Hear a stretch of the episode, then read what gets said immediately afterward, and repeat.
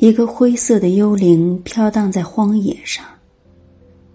他来美国后，自觉没什么颜色可穿了，红绿故不论，黑是丧服，白是笑话。一个中国女作家，如果浑身是白，岂不疯了？她也不能娶黄兰，太小家气；鹤是太古板了。紫是罗曼蒂克，太年轻。张爱玲选择灰色做外服，实在是真正的艺术家。从上海霞飞路上的奇装异服，退到了灰布旗袍的打工的女职员。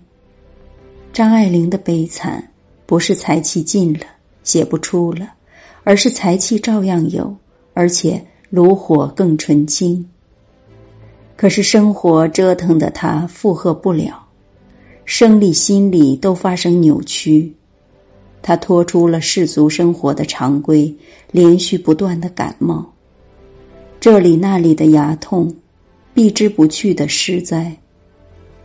他的困境的模式是公主落难，活在皇宫里，他是正常无差池的。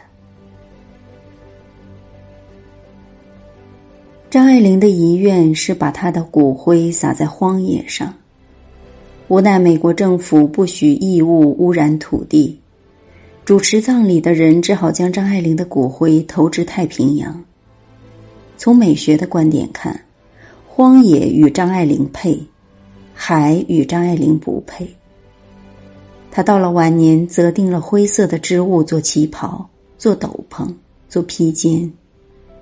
灰色的幽灵独自飘荡在荒野上，这才是我心目中的张爱玲。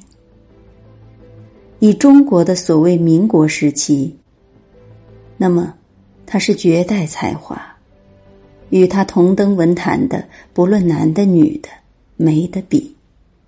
而在中国文学史的长河中，她的渊源、她的期许，恐怕不会很深很长的吧。因为他的文学的好处是中国的，非世界的，随你怎样翻译，总要打折扣，打到精华大师。就是以中国的现状论，真能体会到张爱玲文章之妙的那种读者，也是极少的。张迷者，不过是迷而已，自作多情；张不迷，人人自迷。对照记没有把胡兰成、赖雅的照片编进去，他把人生与艺术分开了，分得好，不愧是高贵的艺术家。他对自己用了慈悲，用了傲慢。鲁迅与张爱玲是两路的，而中国除了鲁迅，就是他了。